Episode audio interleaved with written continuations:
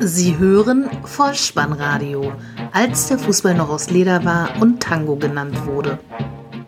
Herzlich willkommen und hallo zum Vollspannradio, der Podcast unter dem Motto, als der Fußball noch aus Leder war und Tango genannt wurde. Mein Name ist Dirk, auf Twitter unter @vollspannradio und @spike_deh unterwegs und ich begrüße euch ganz recht herzlich zur 110. Ausgabe des Vollspannradios, der VSR 084 mit dem Titel Blitzstarter, die Nachlese zum Spieltag Nummer 12. 36 Treffer an diesem Wochenende. In drei Begegnungen an diesem Spieltag fiel das erste Tor sogar schon in der ersten Spielminute. Ein Novum in der Bundesliga. Viel Spaß. Die Momente des Spieltages. Dann lasst uns in den zwölften Spieltag mit einem Filmtitel starten. Herrliche Zeiten. Bayer Leverkusen trifft auf den VfB Stuttgart. Halbzeitstand 0 zu 0. Endstand 2 zu 0 für die Werkself. 24.632 Zuschauer. Schiedsrichter der Begegnung Robert Schröder. Herrlich wechselte zweimal im Vergleich zum 0 zu 3 in Leipzig. Baumgartlinger und Bellarabi mit dabei für Wendell und Weiser. Bei den Schwaben stand Insua für den an einem Magen-Darm-Virus erkrankten Baumgartel in der Startformation. Was haben wir für eine Begegnung gesehen? Die Bayer Elf mit viel Ballbesitz bestimmte die Begegnung und der VfB war harmlos, stand sehr, sehr tief nach vorn, ging fast gar nichts und demzufolge war die vierte Niederlage unter Markus Weinziel folgerichtig. Wir beginnen in der 14. Spielminute und sehen ein Handspiel von Insur. Die Frage ist nur im oder am eigenen 16er. Der Schiedsrichter zeigt zunächst auf den Punkt, der Videoassistent revidiert die Entscheidung, es bleibt beim Freistoß, der nichts Zählbares einbringen sollte. Im weiteren Verlauf der ersten Halbzeit sahen wir Chancen der Leverkusener in der 20. von Aranguiz, in der 30. von Jedwai und in der 34. von Volland, während die Stuttgarter mit einem Freistoß von Aogo und mit einem Kopfball von Gomez in der dritten Minute der Nachspielzeit 45 plus 3 also auf sich aufmerksam machten. Es blieb letztlich beim torlosen Pausenstand. Die 60. Spielminute und ein lehrbuchmäßiger Konter der Leverkusener im eigenen Haus. Bellarabi noch in der eigenen Hälfte mit der Hacke auf Julian Brandt. Der treibt den Ball über den Hallenplatz, bedient dann den durchgestarteten Bellarabi und der legt quer auf Volland aus fünf Metern, trifft er aber nicht das Tor, sondern schießt drüber. Das kann er besser, der Kevin Volland, und das zeigt er dann auch in der 76. Minute. Flanke von Kai Havertz mit dem Kopf ist der Stürmer da. 1 zu 0 für Bayer Leverkusen. 2 zu 0, Kevin legt nach. 81. Minute. Eine wunderschöne Direktabnahme nach Vorarbeit des eingewechselten Lukas Alario. 2 zu 0. In der ersten Minute der Nachspielzeit, 90 plus 1 also, macht der eben erwähnte Alario das 3 zu 0. Allerdings stand der Vorbereiter Bellarabi da ganz knapp im Abseits. Es bleibt also beim 2 zu 0 Endstand. O-Töne waren im Übrigen vom Doppeltorschützen Kevin Volland nach dem Spiel nicht zu vernehmen. Rudi Völler, ja, ihr hört richtig, Rudi Völler hatte ihm einen Maulkorb auferlegt, nachdem er sich in den Vorwochen etwas kritisch zum Verein geäußert hatte. Wir springen in den Samstag 15.30 Uhr Bundesliga-Konferenz und beginnen in Wolfsburg gegen Leipzig. 0 zu 0 die erste Hälfte, 1 zu 0 hieß es am Ende für die Wölfe. 22.832 Zuschauer waren zugegen und der Schiedsrichter der Partie hieß Tobias Stieler. Leipzig hat es nun nach zehn Spielen ohne Niederlage das erste Mal wieder erwischt. Beide Teams starteten mit einer Viererkette, mit einer Raute im Mittelfeld und mit zwei Spitzen und beide spielten erfrischend offensiv die ersten 45 Minuten torlos. Das heißt, wir starten in Hälfte 2. Mehmedi trifft in der 47. den Außenpfosten und in der 48. zieht Dämme aus 20 Metern auf der Gegenseite ab. Castells lenkt den Ball an den linken Pfosten. Von dort springt das Leder an den Rücken des Keepers und von dort wiederum übers Tor. Glück für Wolfsburg. Leipzig bis dahin 499 Minuten ohne Gegentor und dann kam die 50. Minute. Ein feiner Pass von Memedi in den Lauf von Ginczek, der auf und davon ist und auch zum Abschluss kommt. Gulaschi, der Leipzig-Keeper, kann noch parieren, allerdings sagt Jérôme Roussillon Dankeschön, er erzielt seinen ersten Bundesliga-Treffer und kann somit den 1 zu 0 Endstand sicherstellen. Der erste Treffer also für den Franzosen, der aus Montpellier gekommen ist. Mal wieder zu Besuch in der Stadt der Puppenkiste. FC Augsburg gegen SG Eintracht Frankfurt. Halbzeitstand 0 zu 1, Endstand 1 zu 3. Ausverkauftes Haus, 30.660 Zuschauer, Schiedsrichter Felix Zweier. Das 250. Bundesligaspiel für die Fuggerstädter ging verloren und es war der erste Sieg der Frankfurter Eintracht in Augsburg. Erste Minute, erster Angriff, erstes Tor. Ein langer Ball von Hasebe, den Sebastian Haller mit dem Rücken zum Tor stehend mit der Brust annimmt, ihn dann in den Lauf von de Guzman hebt und der aus halbrechter Position, elf Meter Torentfernung, kann Lute zum 0 zu 1 überwinden. Ein Move übrigens, den man vom Topscorer Sebastian Haller in dieser Saison, wie ich finde, schon häufiger gesehen hat. Und er legt selbst nach in der 47. Minute. Jovic, der Vorbereiter, setzt sich an der Seitenlinie durch, passt auf den Franzosen und der tunnelt Lute. Es steht 0 zu 2. So, Kinder, ihr wisst, was kommt. Wir haben Jovic erwähnt, wir haben Sebastian Haller unter den Torschützen. Es fehlt noch der dritte aus der Büffelherde, 68. Spielminute. Da Costa enteilt nach weiten Pass vom Ruß und spitzelt das Leder vor Lute quer zum Torschützen Ante Rebic 0 zu 3. Der Ehrentreffer für die Hausherren dann in der 90. Spielminute. Ein Schuss von Kajubi kommt zu Cordova und der hämmert die Kugel aus 10 Metern zum 1 zu 3 Endstand ins Netz. Der österreichische Trainer der Frankfurter Eintracht, Adi Hütter oder wie ich ihn ab jetzt nenne, der Büffelhütter, war übrigens im ZDF Sportstudio am Abend zu Gast und traf zweimal an der Torwand. Von den Hessen zu den Rheinhessen. Der erste FSV Mainz 05 gegen Borussia Dortmund. Keine Tore zur Halbzeit 0 zu 0. 1 zu 2 hieß es am Ende, die Dortmunder mit ihrem neunten Saisonsieg. 33.305 Zuschauer im ausverkauften Rund und Dennis Altekin war Schiedsrichter dieser Begegnung. Wenn das Spiel fortgeschritten ist und der BVB, was selten genug in dieser Saison der Fall ist, bis dahin mal keinen Treffer erzielt hat, dann, ja dann wechselt Lucia Favre, der Trainer, einfach Paco Alcázar ein. So geschehen auch diesmal, Spielminute 64. Der Spanier kam für Mario Götze und einen Tag nachdem er die Unterschrift unter seinen bis 2023 datierten Vertrag gesetzt hat, trifft er auch natürlich sofort wieder.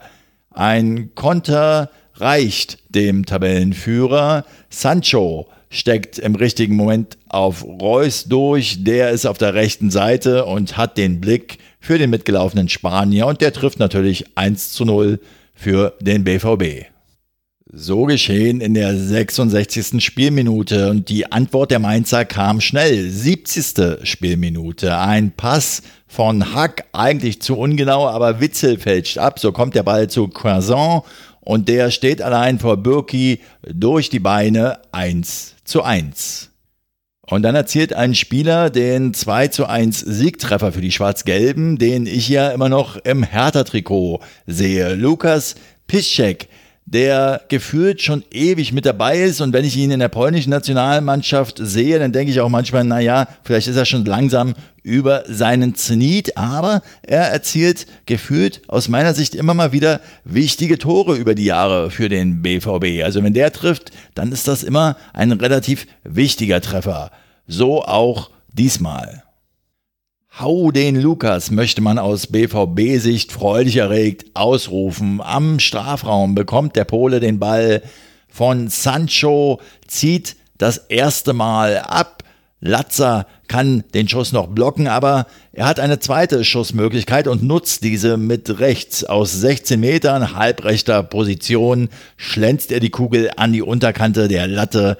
1 zu 2, ein sehr wichtiger Treffer für den BVB und möglicherweise ja ein wichtiger Schritt zur Meisterschaft? Fragezeichen.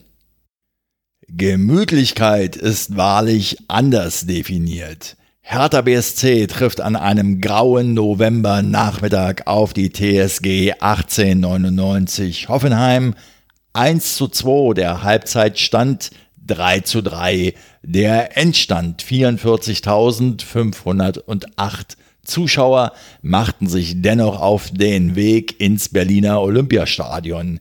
Schiedsrichter Tobias Welz leitete die Begegnung, die als unterhaltsamer Schlagabtausch durchaus bezeichnet werden kann, bisweilen gar rasant ein offenes Visier beider Mannschaften. Allerdings, so viel Ehrlichkeit muss erlaubt sein, mit einer katastrophalen Abwehrleistung beider Teams. So sah es zumindest auch Julian Nagelsmann, der TSG-Trainer. Und natürlich hatte ich mir als Berliner dieses Hertha-Heimspiel wieder als Einzeloption ausgewählt und war direkt in der ersten Minute schon bedient. Joel Linton gibt den Ball an Kramaric, der verliert ihn zwar zunächst, aber Grujic, der wieder in der Startformation der Berliner stand, spielt fahrlässig wohl auf Plattenhardt, der nicht mehr an den Ball kam. Die Kraichgauer daher wieder im Ballbesitz. Scholley legt die Kugel mit dem Rücken zum Tor für Demir bei ab und der aus acht Metern netzt zum 0 zu 1 ein. Tapfer wie ich bin, blieb ich dran. Ein Gegentor in der ersten Spielminute, das haut einen doch noch nicht um. Aber es gab direkt Nachschlag. Spielminute 10. Der Hoffenheimer Keeper Baumann, einige Meter vor dem eigenen Strafraum, klärt eigentlich nur hoch und weit einfach nach vorn. Lustenberger verschätzt sich aber, so dass Kramaric an den Ball kommt mit viel Tempo, wuchtet er das Leder rechts am Strafraum in die Maschen 0 zu 2 und da muss ich sagen, hatte ich dann doch erstmal genug und schaltete um auf die Konferenz. Das hätte ich definitiv nicht tun sollen, denn der Anschlusstreffer kam prompt. 13. Spielminute. Matthew Leckie, der Australier, der sein bestes Spiel in dieser Saison im Hertha-Trikot machte, legt den Ball von der Grundlinie zurück. Du, das Schuss wird noch geblockt, aber Vedat Ibisevic ist da, der Vedator, und wuchtet das Leder zum 1 zu 2 ins Tor. Die Hoffenheimer monierten zwar zunächst abseits, allerdings war Eisen Erwin Bilcacic über die eigene Torauslinie gerutscht bei einer Abwehraktion und hob somit das Abseits auf. Dieser Erwin Bilcacic ist es auch, der in der 55. Spielminute den alten Zwei-Tore-Abstand wieder herstellt. Freistoßflanke aus dem Halbfeld von Demir bei und der Abwehrmann hält den Kopf hin, steht völlig frei. Er trifft ins linke Eck 1 zu 3. Doch die Berliner lassen sich an diesem Nachmittag nicht unterkriegen. Vedat Ibisevic kämpft und rackert für zwei. Der eingewechselte Davi Selke bringt neuen Schwung. Und der Australier Matthew Leckie, wie gesagt, mit dem besten Saisonspiel, macht den Anschlusstreffer in der 71. Minute zum 2 zu 3. Und das kam so. Davy Selke an der rechten Strafraumkante nimmt den Ball mit und flankt ihn dann. Und Nico Schulz, der neuen Nationalspieler und Ex-Hertaner, fälscht ihn unglücklich ab, so dass das Leder an den linken Pfosten zu Matthew Leckie kommt. Der hält nur noch den rechten Fuß hin und drückt die Kugel über die Linie. Und damit nicht genug. 87. Spielminute, Freistoßflanke für Hertha. Dem hierbei klärt zunächst mit dem Kopf, doch die Kugel landet bei Lazaro und der Österreicher zieht direkt ab. Im linken Winkel schlägt der Ball ein zum 3 zu 3 Endstand, unentschieden. Allerdings muss man sagen, nach 0 zu 2 und 1 zu 3 ein gefühlter Sieg für die Berliner. Sechs Tore und ein weiteres 3 zu 3 Unentschieden gab es in München zu sehen, wo der Rekordmeister FC Bayern München auf den Aufsteiger Fortuna Düsseldorf traf, zur Halbzeit 2 zu 1 in Führung lag, am Ende aber nicht über dieses 3 zu 3 hinauskam. Der Mann des Tages ganz klar der Düsseldorfer Stürmer Dodi Luke Bacchio. Der Mann machte drei Tore in München und diesen Tag sollte er sich in seiner Karriere einrahmen. Das Spiel fand unter der Leitung von Schiedsrichter Sven Jablonski statt, 75.000 Zuschauer ausverkauft. Das erfolgsverwöhnte Münchner Publikum erwartete einen klaren Heimsieg und in der 17. Minute gingen die Bayern in Führung. Eckball, Luke Bacchio kann den Ball nicht klären, der Befreiungsschlag misslingt, die Kugel landet vor den Füßen von Niklas Süle und der mit einem strammen Schuss zur 1 zu 0 Führung. Die Bajuwaren erhöhen in der 20. Minute auf 2 zu 0. Boateng hebt den Ball an den Strafraum der Gäste. Müller nimmt die Kugel mustergültig an und stochert sie dann, ja, in Müllerart am herausstürzenden Rensing vorbei. Der Anschlusstreffer für die Mannen von Friedhelm Funkel noch vor der Halbzeit in der 44. Spielminute. Zimmermann findet Zimmer mit einem weiten Pass in den Münchner Strafraum. Und der bleibt zunächst an Boateng hängen, kann sich dann aber durchsetzen. Und in diesem Zweikampf sieht Boateng alles andere als gut aus. Zimmer legt also quer und Luke Bacchio ist da, trockener Schuss unter die Latte, Halbzeitstand 2 zu 1. Nach Wiederanpfiff stellt der Rekordmeister den zwei Tore Vorsprung wieder her. 58. Minute, Torschütze erneut Thomas Müller, Kimmich auf der rechten Seite, Lewandowski legt für Müller ab und der mit einem flachen Linksschuss aus rund 17 Metern 3 zu 1. Läuft alles normal, ist zu diesem Zeitpunkt des Spiels alles gelaufen. Die Bayern bringen das 3 zu 1 sicher über die Runden oder im Idealfall schrauben noch an der Tordifferenz. In diesen Zeiten ist aber nichts normal bei Bayern München und deshalb kommt Düsseldorf zum Anschlusstreffer. 77. Spielminute. Die Münchner ohne Restabsicherung, ohne Konterabsicherung mit einem Steilpass, mit einem einfachen Steilpass läuft Dodi Lokebakio allein auf Neuer zu, trifft mit einem Flachschuss zum 3 zu 2. Der Rekordmeister will nun gegen den Aufsteiger den Sieg über die Zeit retten und wechselt zur Sicherheit noch einen Abwehrmann ein. Mats Hummels kommt am Ende noch, aber das hindert Luke Bacchio nicht daran, seinen dritten Treffer an diesem Nachmittag zu erzielen das 3 zu 3. Wieder stehen die Bayern sehr, sehr hoch und Hennings spielt den Ball aus der eigenen Hälfte weit nach vorne. Luke Bacchio schneller als Süle, allein auf Neuer zu. Unentschieden. Ein Tag also wie gemalt für den dreifachen Torschützen Luke Bacchio, der ja aus England vom FC Watford an Fortuna Düsseldorf ausgeliehen ist. Und wenn man weiß, dass Elton John ja mal Präsident und auch Eigentümer des FC Watford war und Uli Hoeneß beim 3 zu 3 Ausgleichstreffer auf der Tribüne beobachten konnte, dann möchte man ihm eine Sprechblase andichten mit drei Ausrufezeichen, wo er schreit, Don't go breaking my heart.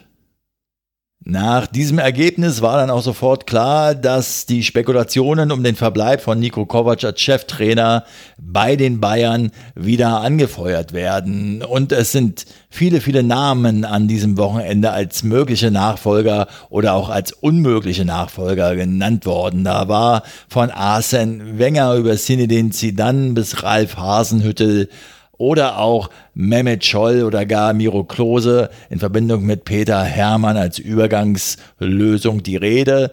Lasst Nico Kovac weiter arbeiten, denke ich. Allerdings muss man auch sagen, er hat es nicht geschafft, die Mannschaft von Anfang an aus meiner Sicht hinter sich zu kriegen. Etwas, was er ja in seiner vorherigen Station bei Eintracht Frankfurt einwandfrei geschafft hat, was sich ja unter anderem im Pokalsieg widerspiegelte.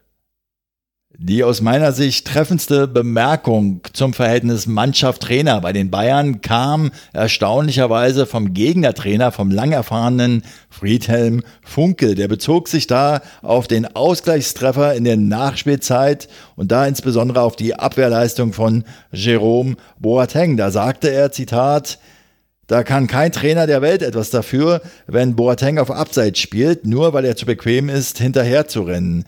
Da geht er zwei Schritte nach vorn und will im Laufduell mit Luke Bacchio aus dem Weg gehen. Einem solchen Weltklasse-Spieler darf so etwas nicht passieren. Zitat Ende. Ich möchte an dieser Stelle hinzufügen, dass Friedhelm Funkel in diesem Beispiel zwar von Boateng gesprochen hat, aber man kann, sieht man die bisherige Saisonleistung durchaus auch den ein oder anderen Spieler bei den Münchnern erwähnen. Bedenkt man, dass die Mannschaft es ja schon geschafft hat, Carlo Ancelotti aus München fortzujagen, dann fragt man sich doch, wer soll das jetzt übernehmen? Uli Hoeneß hat unter anderem gesagt, dass Nico Kovac im Champions League Spiel gegen Benfica Lissabon am Dienstag noch auf der Trainerbank sitzen wird. Ich muss ja ehrlich sagen, ich fühle mich bei dieser ganzen Nico Kovac Trainerthematik immer ein wenig an eine Saison von Union Berlin erinnert. Okay, zweite Liga, anderes Niveau, eingestanden, aber dennoch, es gab mal eine Spielzeit, in der Norbert Düvel dort Trainer war und der war auch mit der Aufgabe betraut, den Umbruch dort einzuleiten. Dazu war es aber seine vordringlichste Aufgabe, zunächst mal das Urgestein Thorsten Matuschka auszusortieren. Das hat er zwar gemacht, aber eine echte Chance hatte er danach dennoch nicht. Das Topspiel am Samstagabend fand in Gelsenkirchen statt, wo der FC Schalke 04 auf den ersten FC Nürnberg traf. 2 zu 1 die Halbzeitführung. Am Ende stand ein 5 zu 2 Pflichtspielsieg für Königsblau. 62.271 Zuschauer im ausverkauften Stadion. Schiedsrichter der Partie Guido Winkmann. Ein geschlossenes Dach im Duell der Altmeister und das Nürnberger Logo in einer fantastischen Choreografie in der Schalker Nordkurve. Die 25. Minute, erste Chance für Nürnberg, Behrens Schoss vorbei.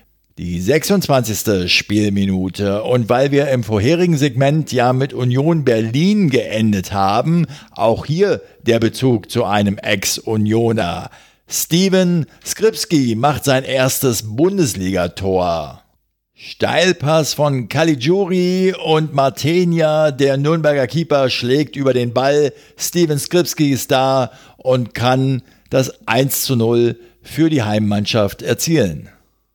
Die Schalker Knappen legen nach. 32. Spielminute. Burgstaller auf der rechten Seite flankt ins Zentrum. Markreiter der Nürnberger verpasst, sodass die Kugel zum freistehenden Harid kommt und der muss nur noch einschieben. 2 zu 0. 38. Minute. Anschlusstreffer für den Aufsteiger aus Franken. Über Behrens und Bauer gelangt der Ball zu Ishak, der schließt ab. Fährmann kann halten, aber die Kugel landet bei Palacios aus kurzer Distanz. Nur noch 2 zu 1 Halbzeitstand. In der zweiten Halbzeit sieht der Nürnberger Bauer in der 67. Spielminute die gelb-rote Karte, nachdem er in der ersten Minute bereits die erste gelbe gesehen hatte. Nürnberg also ab jetzt nur noch mit 10 gegen 11. In Überzahl macht Schalke dann alles klar. 3 zu 1, 70. Spielminute, Torschütze der ehemalige Nürnberger Guido Burgstaller. Distanzschussversuch von Caligiuri, da steht der Österreicher praktisch im Weg, hält nur noch den linken Fuß hin. Die Kugel ist im Netz 3 zu 1. Der Club kommt nochmal heran in Unterzahl in der 78. Spielminute. Behrens ist frei durch nach einem Steilpass kriegt die Kugel zunächst nicht an Stamboli vorbei, hämmert sie im zweiten Versuch aber dann doch noch aufs Tor. Die Kugel springt vom linken an den rechten Pfosten von dort zurück ins Spielfeld. Schrellack, der Joker, ist da und verkürzt auf 3 zu 2. Wir schreiben die 84. Spielminute und Schalke ist wieder am Zug. Caligiuri auf der rechten Seite in diesem Spiel sehr, sehr stark überrennt mit viel Tempo Rhein und Leibold und kann dann auch noch auf Steven Skripski geben, der seinen zweiten Bundesligatreffer in seinem ersten Bundesligaspiel von Anfang an macht. In der dritten Minute der Nachspielzeit, 90 plus 3 also, trifft für Schalke dann auch noch Oschipka. Er macht den Deckel drauf, 5 zu 2. Der Endstand zieht von links nach innen und trifft links unten ins Eck. Das erste Sonntagsspiel an diesem zwölften Bundesligaspieltag bringt die Teams vom SC Freiburg und dem SV Werder Bremen zusammen. 1 zu 0, der Halbzeitstand, am Ende steht es 1 zu 1. Auch hier ausverkaufte Hütte, 24.000 Zuschauer im Schwarzwaldstadion. Schiedsrichter Dankert Bastian mit Vornamen. Günther, der Freiburger, macht sein 147. Bundesligaspiel für Freiburg und zieht damit mit dem Kanzler Ralf Kohl und Alexander Iaschwili gleich Freiburger Ikonen. Vor ihm stehen jetzt nur noch Andreas Zeyer mit 236 Spielen, Julian Schuster mit 185, Richard Golz mit 180, Bubakar Diara mit 153 und Stefan Müller mit 151 Spielen. Günther kommt. Zum aktuellen Spielgeschehen. Der Bremer Gebre Selassie hat an der eigenen Torauslinie, an der eigenen Grundlinie den Ball, muss ihn aber irgendwie klären, klärt ihn statt zur Ecke, eigentlich löblicherweise zum Seiten aus, zum Einwurf also für Freiburg. Aus diesem Einwurf entsteht allerdings eine Schusschance vom Strafraum für Waldschmidt. Der Ball springt an die ausgestreckte Hand von Moisander. Es gibt einen Handelfmeter, den Luca Waldschmidt verwandelt in der 41. Spielminute. Und wie? Scharf hoch in den rechten Winkel. Keine Chance für Pavlenka. Der Bremer Keeper zeichnet sich allerdings in der zweiten Halbzeit noch des Öfteren aus, so in der 50. Spielminute gegen Waldschmidt, in der 59. gegen Gondorf und in der 85. gegen Höhler. In der 87. trifft Höhler dann auch noch den Pfosten, verpasst also die Vorentscheidung und ist auch noch der Unglücksrabe in der zweiten Minute der Nachspielzeit. 90 plus 2 also beim 1 zu 1 Ausgleich durch Augustinsson. Die Bremer bekommen noch einmal einen Eckball zugesprochen. Max Kruse tritt diesen und Lukas Höhler will klären, stoppt den Ball und legt ihn damit unfreiwillig für Augustinsson auf. Dieser bedankt sich und sorgt aus zentraler Position für den 1 zu 1 Ausgleich. Borussia Mönchengladbach gegen Hannover 96. 2 zu 1 nach 45 und 4 zu 1 nach 90 Minuten. Verdienter Heimsieg für die Fohlen 11, die jetzt neun Heimsiege in Folge saisonübergreifend aufzuweisen haben. Eine interessante Interviewkombination gab es vor dem Spiel zu begutachten. Der 96-Trainer André Breitenreiter traf auf Sky Field Reporter Ecki Häuser. Da war doch mal was in der Vergangenheit. Aufmerksame Vollspannradiohörer werden es wissen, als André Breitenreiter noch Schalke-Trainer war. Diesmal, muss man sagen, ging es allerdings handzahm zu. Die erste Spielminute, 22 Sekunden waren gerade gespielt. Kein einziger Borussenspieler hatte den Ball bis dahin berührt. Füllkrug leitet per Kopf in den Lauf von Bobby Wood weiter und der US-Amerikaner läuft auf Gladbach-Keeper Sommer zu, tunnelt ihn und es steht 0 zu 1. Der Sky Live-Reporter Markus Lindemann wusste sofort zu berichten, dass das den gesamten Bundesligaspieltag betrachtet das dritte Mal sei, dass ein Tor in der ersten Minute fiel und dass das somit ein Novum in der Bundesliga-Geschichte darstellt.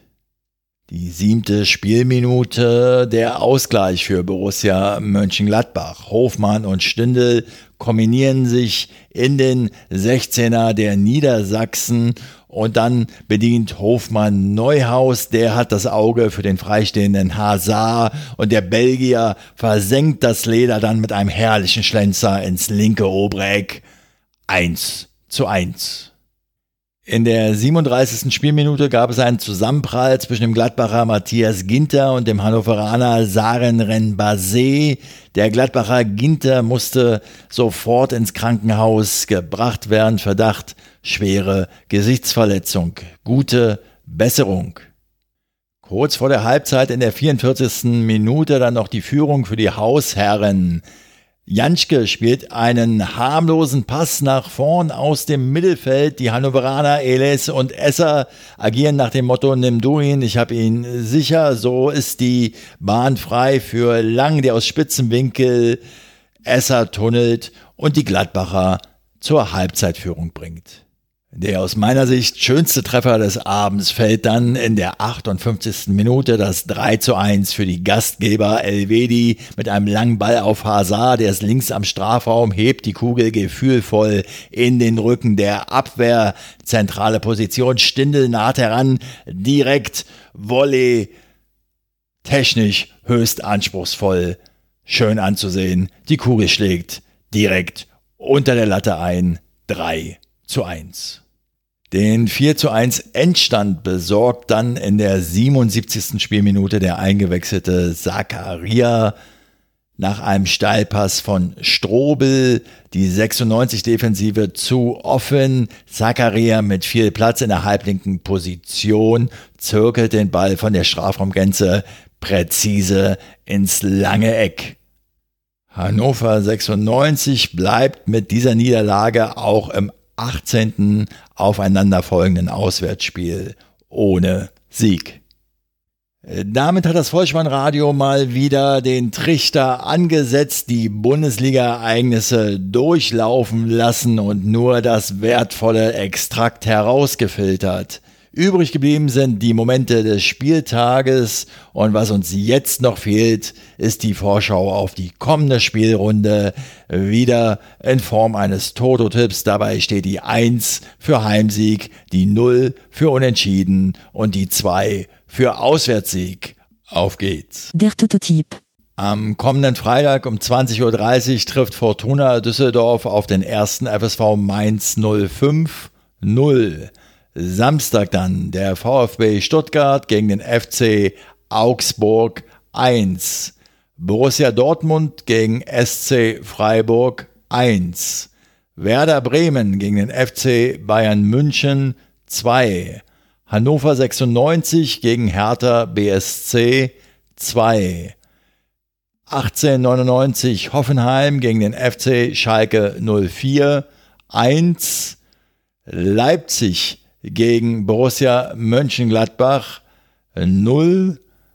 Eintracht Frankfurt gegen den VfL Wolfsburg 1 und der erste FC Nürnberg trifft auf Bayer Leverkusen 2.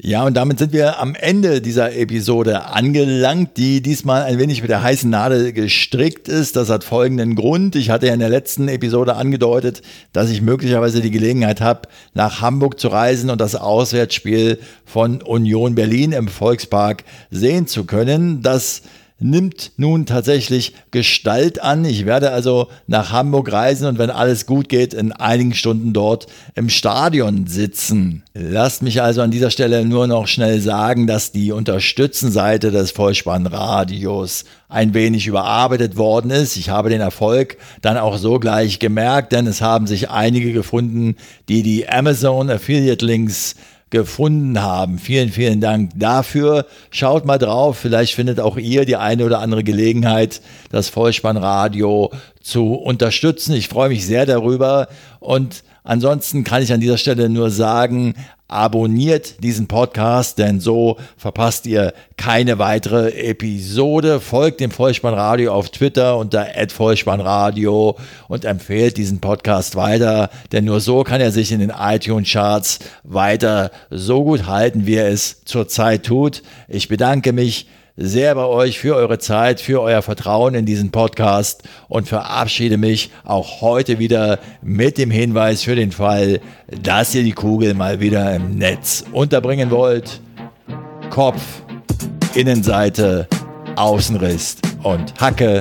Nein, nur mit dem Vollspann geht er rein. Vielen Dank. Ciao. Sie hörten Vollspannradio. Vollspannradio. Vollspannradio. Vollspannradio. Vollspannradio. Vollspannradio.